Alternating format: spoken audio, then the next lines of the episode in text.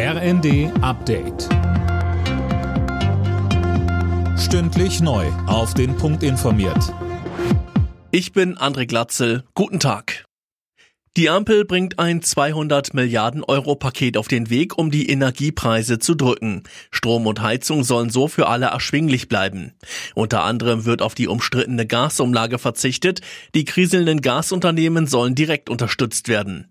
Bundeskanzler Scholz sagte, Jetzt schaffen wir die Kraft mit dem Abwehrschirm, das zu tun, damit Strompreise, damit Gaspreise sinken, dramatisch sinken und damit sie von den Bürgern und Bürgern und den Unternehmen bewältigt werden können. Das ist die Aufgabe, die wir jetzt haben und diese Aufgabe schultern wir auch. Ich habe einmal bei anderer Gelegenheit gesagt, die Maßnahmen, die wir ergreifen, sind ein Wumms. Man kann sagen, das ist hier ein Doppelwumms.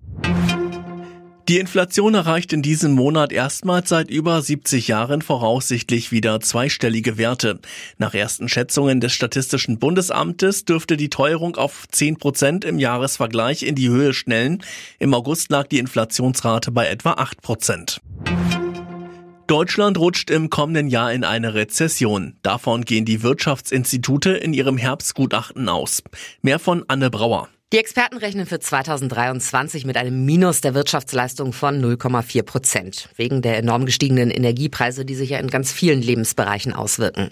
Das Ausmaß der Energiekrise wird klar, wenn man nochmal aufs Frühjahrsgutachten schaut. Da gingen die Forscher noch von einem Wirtschaftswachstum von über drei Prozent im nächsten Jahr aus. Und weil die Gaspreise weiter hoch bleiben dürften, rechnen sie mit einem permanenten Wohlstandsverlust in Deutschland. Die neue Porsche-Aktie ist mit leichten Kursgewinnen gestartet.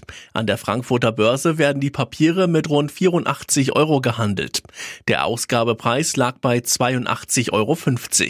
Damit erzielte der Sportwagenhersteller einen Börsenwert von über 76 Milliarden Euro.